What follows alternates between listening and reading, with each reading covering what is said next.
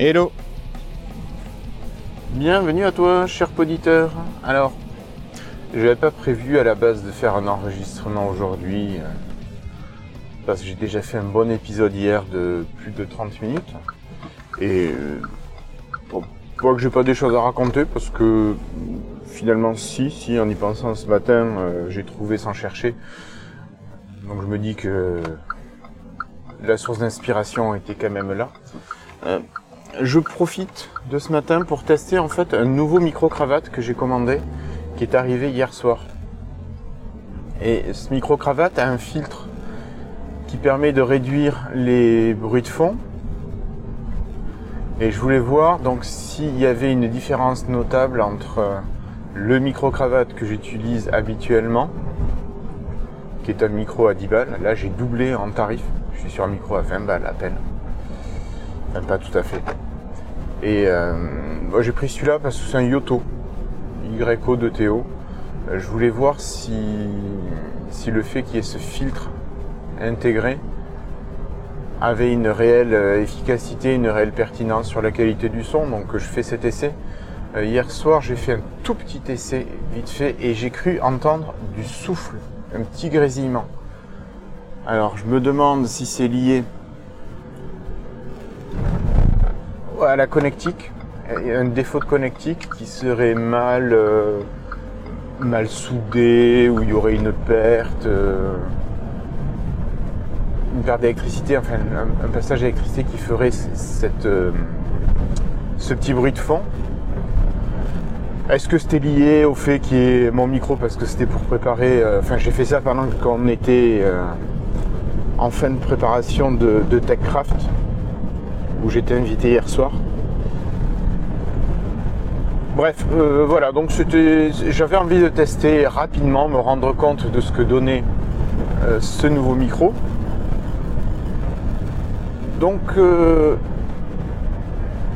c'est donc l'occasion ben, de faire un petit enregistrement. Et là, j'avais envie de te parler de livres aujourd'hui, de littérature. Je t'avais parlé de Virginie Despentes avec euh, et King Kong Theory qui avait été conseillé par l'ami Tocheux. Là aujourd'hui, je vais te parler d'autres bouquins. Alors, au boulot, j'ai des collègues qui sont aussi amateurs et amatrices de lecture. Alors, on a des goûts assez variés les uns des autres. Hein. C'est pas toujours. Euh, parfois ça se recoupe, parfois ça se recoupe pas. Et là, on parlait bouquins. Euh, c'était. Je sais plus si c'était avant les vacances ou juste après les vacances. C'était un moment, euh, un midi où la journée était plutôt calme à la pause repas, on parlait bouquins. Et deux des collègues parlaient du livre Blackwater, enfin de la série de bouquins Blackwater. Et je sais pas du tout si tu en as entendu parler. Alors moi j'en avais entendu parler, je sais pas si j'en avais entendu parler sur les thèmes, j'avais vu passer les bouquins, notamment pour leur couverture euh, des versions papier. Euh, ce sont des couvertures cartonnées, j'ai l'impression que c'est. Euh, enfin, les couvertures sont en relief. Ça fait des beaux livres. Ça fait des beaux livres. c'est, ça attire l'œil ça attire l'œil. Ouais. Alors, bon, les collègues étaient assez ravis de, cette série de livres. Je crois qu'il y en a une qui en était au cinquième tome et l'autre qui l'avait fini depuis euh, pas très très longtemps. Alors, Blackwater, euh, tu chercheras le nom de l'auteur. C'est un auteur qui fait du fantastique, euh, de l'épouvante aussi. Alors, Là, ça se devine à peine. Moi, j'ai lu que le premier. Je suis en début de, deuxième tome. Dans le premier volume, tu devines qu'il y a du fantastique. On, te met quelques tout petits indices. Ils sont là, ils sont clairement là, mais il se passe pas grand chose. Et donc mes deux collègues parlaient de, de Blackwater et ils disaient que c'était bien, machin, tout ça je me suis dit, tiens, je les ai en numérique sur la liseuse, euh, je vais les lire. J'ai lu le premier, ça se lit très bien. L'écriture est légère. Finalement, les, les tomes sont pas très gros, donc tu mets pas trois plombes euh, à le terminer. Par contre, au niveau histoire, je me suis dit, ok, bah, j'ai fini le premier. Et finalement, qu'est-ce qui s'est passé? Ben, Pas grand-chose. Alors c'est pas comme dans certains bouquins ou certains films où tu dis ouais il s'est pas passé grand chose d'original. Où là clairement tu sais que ce sont des choses dites et redites qu'on a vu 36 fois. mais il y a eu tout cet ensemble de choses. Là, il ne se passe pas grand-chose. Je te fais le pitch du début, je vais peut-être spoiler, ouais, je vais peut-être spoiler le, livre. Donc, euh, si tu as envie de le lire, saute la fin de cet épisode, hein. tu pourras peut-être passer directement au suivant. Si tu te dis que bon, ben, soit tu acceptes le spoil et peut-être que tu le liras ou tu l'as déjà lu et que bon, le spoiler ne te changera rien, peut-être que tu ne seras pas d'accord avec ma manière de l'interpréter. Euh, le pitch du début, on est dans une petite ville, la Perdido. Euh, il y a deux rivières qui coulent dans cette, ville. Il y a la Perdido et la Blackwater. Le début se situe au moment où les deux rivières sont entrées en crue. Ça a inondé toute une partie de la ville. La ville a été évacuée. La population se retrouve à quelques endroits. Et il y a un riche propriétaire qui vient avec son employé noir. Donc ça se passe dans l'Amérique des années 1910. Donc tu comprends que c'est pas un esclave, mais pas loin. Et donc ils sont tous les deux dans, un bateau, le riche propriétaire fait le tour de la ville pour se rendre compte des dégâts, et là, à la fenêtre d'un hôtel, donc du premier, deuxième, troisième étage, je ne sais plus, euh, parce que euh, l'eau est montée très fort, euh, à la fenêtre de cet hôtel, ils aperçoivent au début rien, puis il y a une femme qui est là. Une femme qui est là, et ça fait déjà quatre jours que la ville est inondée, et l'eau est en train de se retirer. Donc il trouve cette femme, il sauve cette femme, qui bizarrement n'a pas spécialement faim, pas spécialement soif, qui bizarrement est dans une pièce où, il semblerait qu'il n'y ait pas eu d'inondation, alors que ça c'est l'employé qui revient euh, dans, dans la chambre et dans l'hôtel pour récupérer les affaires de cette euh, femme. Et il se rend compte, alors les affaires ne sont présentes qu'à moitié dans la chambre, contrairement aux descriptions de la femme, et quand même, par acquis de conscience, par volonté de bien faire, l'employé, entre guillemets, va voir si les affaires ne sont pas dans la chambre d'à côté. Il se rend compte que la chambre d'à côté, l'eau est montée très fort, ce qui n'est pas du tout cohérent avec ce qui s'est passé dans la chambre de, là où ils ont retrouvé la femme. Et puis il y a un autre élément aussi, euh, voilà, par rapport avec l'eau. Donc tu auras euh, tu as quelques éléments fantastiques qui te sont posés devant toi, mais qui ne sont pas exploités encore. Alors j'imagine que dans les épisodes 2 à 6, on a le fantastique qui arrive sûrement. Il n'y a pas de raison qu'il ait mis en place ces éléments-là. Moi, j'ai attendu pendant tout le premier tome qu'il se passe quelque chose. Alors, à part que l'héroïne arrive à maîtriser les hommes par le bout du nez, à les faire obéir presque à ses moindres désirs, qu'elle maîtrise tout ce qui est en lien avec l'eau, il n'y a pas grand chose. Enfin, il n'y a, pas grand chose. L'histoire, donc, cette femme va être, euh, à partir de là, je spoil. Dans l'histoire, cette femme va être hébergée par le, c'est quoi C'est le beau-frère, l'oncle du riche propriétaire qu'il a découverte. Parce que sa femme est partie euh, à Nashville, lui il est seul avec sa fille, et puis finalement euh, il, est charitable, dira-t-on, et il propose à cette femme de l'héberger. Il héberge, tout ça, ils s'entendent très bien, avec la petite fille ça se passe super bien. Bizarrement, la maîtresse de l'école des grands a décidé de partir dans une autre ville, et elle a dit, oh ben tiens ça tombe bien, moi aussi je suis enseignante, tu ben, je vais prendre la place, et puis personne ne vérifie ses antécédents. Oh, malheureusement, ses antécédents étaient dans la valise qui n'a jamais été retrouvée. Euh, bref, c'est un peu trop gros au début, mais bon, tu sens qu'elle a un pouvoir pour mener les hommes euh, par le bout du nez. Plus tard, l'homme qui l'a découverte et sauvée, entre guillemets, tombe éperdument amoureux d'elle, il décide de se marier, et entre-temps, la mère de ce gars et cette femme sauvée ne peuvent pas se blairer. Donc c'est la guerre où la mère du gars qui a sauvé la femme fait tout pour que son fils ne fréquente pas cette femme. Une forme de jalousie, hein. j'ai l'impression que la mère n'arrive pas à couper les ponts avec son fils. Le père est mort. Il ne se passe pas grand-chose, hein. tu apprends que malgré tout, notre femme sauvée et son sauveur vont finir par se marier. Ils organisent le mariage le jour même à la hâte, alors que la mère est partie euh, voir des amis et faire des courses dans la grande ville d'à côté. Tout ça parce que le fils n'a pas le courage d'affronter réellement sa mère. Ils vivent tous les deux chez la maman du sauveur parce que la maman du sauveur a dit Ah, mais non, mais pour votre cadeau de mariage, euh, je vous offre euh, une maison. Alors au début, ils avaient prévu une date de mariage, hein, mais à chaque fois, euh, il fallait repousser, repousser, repousser, et la sauvée voulait absolument se marier. Alors le pourquoi absolument, je ne sais pas. J'ai des idées, mais c'est pas dit dans, dans le texte. Donc ils finissent, donc je te disais, par se marier un samedi là euh, à la barbe de, la mère. Et la mère avait dit, ben, pour votre mariage, je vous fais construire une maison à côté de notre propriété. Euh, voilà, une maison à moins de 30 mètres comme ça. Euh, elle pouvait aller squatter chez son fils.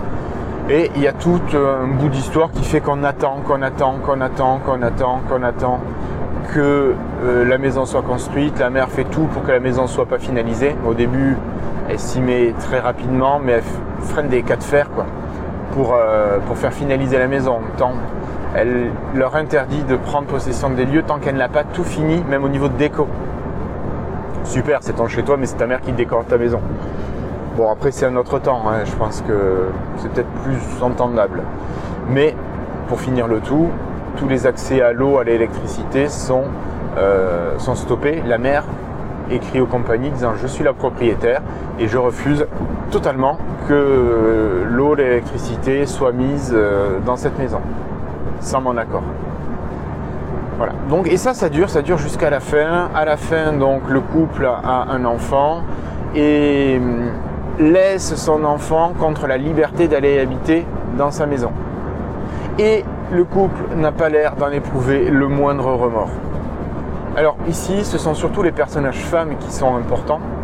Les hommes ont un rôle très secondaire. Alors l'auteur le dit dans le livre, hein. il dit euh, ouais ouais, euh, on dit que ce sont les hommes qui décident, mais à Blackwater, euh, les hommes jouent ceux qui ont le pouvoir et les femmes en coulisses usent du pouvoir. Grosso modo, c'est ça. Vu que je suis dans la partie spoil, tu as un moment où donc cette femme sauvée, j'ai mangé le nom, hein, pourtant je suis en train de lire le numéro 2, mais, j'ai mangé le nom.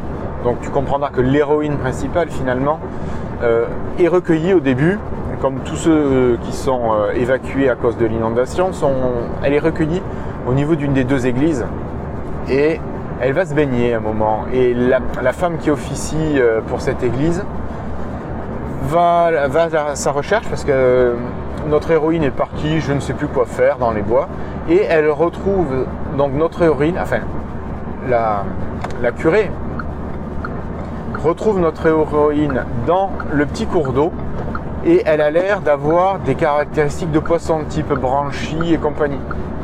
Notre-Dame religieuse a l'impression que c'est juste euh, l'eau, les ondulations de l'eau qui donnent cet effet de, de membrane, de, corps différents. Tu retrouves aussi dans l'histoire le fait que notre héroïne limite communique avec l'eau, arrive à maîtriser les eaux. Tu sens qu'il y, a un truc avec ça. Est-ce que c'est une déesse poisson, euh, mi-poisson, mi-homme, j'en sais rien. Mais tu sens qu'elle a des pouvoirs, ou en tout cas elle a le pouvoir de lire l'avenir de l'eau, la force de l'eau, la volonté de l'eau, et tu comprends qu'elle n'est pas tout à fait humaine. Mais ça n'empêche pas d'avoir un enfant humain. Euh, bon, allez, pourquoi pas, tu admets. Hein. Moi, ce premier livre, il m'a laissé vraiment, sur ma faim. Parce que le début, on, on, te met des pièces, on commence à te construire euh, une trame qui peut avoir du fantastique, qui doit avoir du fantastique. Parce que quand on t'explique que cette femme est là depuis 4 jours et que là où elle est, c'est pas normal que ce soit comme ça, c'est pas normal qu'elle soit en bonne santé, qu'elle ait aucun problème, et qu'il lui arrive donc cette histoire dans le petit ruisseau à côté de l'église, qu'elle soit capable de limite commander les courants de l'eau. Tu sens que c'est pas normal, qu'il y a quelque chose euh, qui, va, qui va apparaître. Mais non. Le premier volume n'en parle pas du tout. Le deuxième volume commence par le fait que la ville a décidé, par l'intermédiaire de la femme de l'homme qu'il avait accueilli dans sa maison la première fois, donc l'oncle de son époux. Donc la ville a décidé de construire des digues pour euh, protéger la ville d'inondation des, deux cours d'eau. Et eh bien, bien sûr, cette femme qui est en lien étroit avec l'eau n'apprécie pas du tout. Par exemple, elle va tous les matins se baigner dans la rivière qui est à côté de chez elle, dans euh, la Perdido, si je me souviens bien. Et bien sûr, elle ne veut pas, hein, elle veut garder ce lien fort avec l'eau, elle, refuse absolument qu'il y ait des digues. Donc elle va essayer de faire tout ce qu'elle peut euh, dans le deuxième volume, enfin du moins dans la partie où j'en suis, elle va essayer de faire tout ce qu'elle peut bah, pour empêcher la construction des digues. Je me demande donc vraiment comment ça évolue et comment cette série de bouquins peut avoir un tel succès. Alors le fait que les femmes aient réellement le pouvoir, ça me dérange pas le moins du monde. Mais ce qui me dérange, tu vois, c'est ce côté où, ben, dans la trame euh, narrative, là pour l'instant, euh, pour avoir une histoire de couple qui a des problèmes relationnels avec sa mère, ok. Bon, c'est pas ce qui me fait kiffer le plus. Hein, euh. J'aurais envie qu'il se passe quelque chose. Vraiment. Parce que là, pour moi, ce qui se passe, on se rapproche dangereusement du zéro. Heureusement que le livre est écrit de manière fluide et légère et ça se lit très bien. Et ça, je te l'ai déjà dit. Parce que sinon, je pense que j'aurais laissé tomber le bouquin. Je vais finir le numéro 2 par acquis de conscience. Je crois que mes collègues ont dit que le 3 était un peu plus. un peu moins intéressant, un peu plus mou. Et bon, je suis assez déçu. Je suis. Ouais, je suis assez déçu. Pas suffisamment pour abandonner directement. Tu l'auras remarqué. Est-ce que c'est de la curiosité Je sais pas. Mais voilà. Donc euh, cette série de bouquins Blackwater, pour l'instant, je te la conseillerais pas. Je te conseillerais d'attendre que j'ai fini de lire le deuxième. Je te ferai sûrement un retour. Parce que ça devrait pouvoir arriver assez vite. Là, j'ai oublié de prendre mon ordi pour bosser dans le train. Donc j'ai que ma liseuse. Donc une heure de, de lecture, euh, ça va me permettre de pouvoir bien avancer. Donc sur cette partie lecture, euh, je pense que je vais m'arrêter là pour aujourd'hui. J'espère que la qualité sonore sera au rendez-vous. Donc que les filtres du micro auront été efficaces pour enlever, en tout cas pour bien discriminer la partie euh, roulage de la partie voix. Et j'espère qu'on n'aura pas le petit sifflement que j'avais entendu hier euh, en, en faisant le test. Ou sinon que ce sifflement soit présent tout seul et que je puisse l'éliminer euh, à la post-prod. Donc cher ami, je te salue. Si tu veux me retrouver comme d'habitude, tu peux aller sur euh, le blog. Donc tu vas sur blog.irslow.net. Si jamais tu vois une erreur 404, tu tapes HTTPS devant et ça va résoudre ton problème d'erreur. C'est mon, euh, mon reverse proxy qui est mal configuré où j'ai cassé un truc, j'avais tout bien configuré et j'ai fait une bêtise, je ne sais pas laquelle. Donc il faut que j'arrive à revenir sur quelque chose de propre. Euh, donc je te disais blog.irslo.net, sinon tu peux échanger en direct sur Mastodon avec moi. Donc là tu cherches irslo.mastodon.zaclis.com. Zaclis c'est Z-A-C-L-Y-S. Et puis si tu veux retrouver uniquement les épisodes du podcast, tu vas chez les copains de Vodio qui hébergent ça. Et grâce à qui j'ai le flux RSS. Ah oui d'ailleurs je t'ai pas dit le flux RSS, normalement c'est podcast.irslo.net. Si tu tapes podcast au singulier.irslo.net, tu peux avoir directement une redirection vers le flux qui va vers le fichier XML de BadGeek. Donc c'est un moyen plus rapide. Oui, oui, oui, il y a un radar qui arrive, ça va. Donc c'est un moyen plus rapide de saisir l'adresse du flux RSS d'une direction que, euh, que je gère euh, moi-même. Donc je te souhaite de passer une bonne fin de journée porte-toi bien. Et d'ici là, bonne lecture. Allez, salut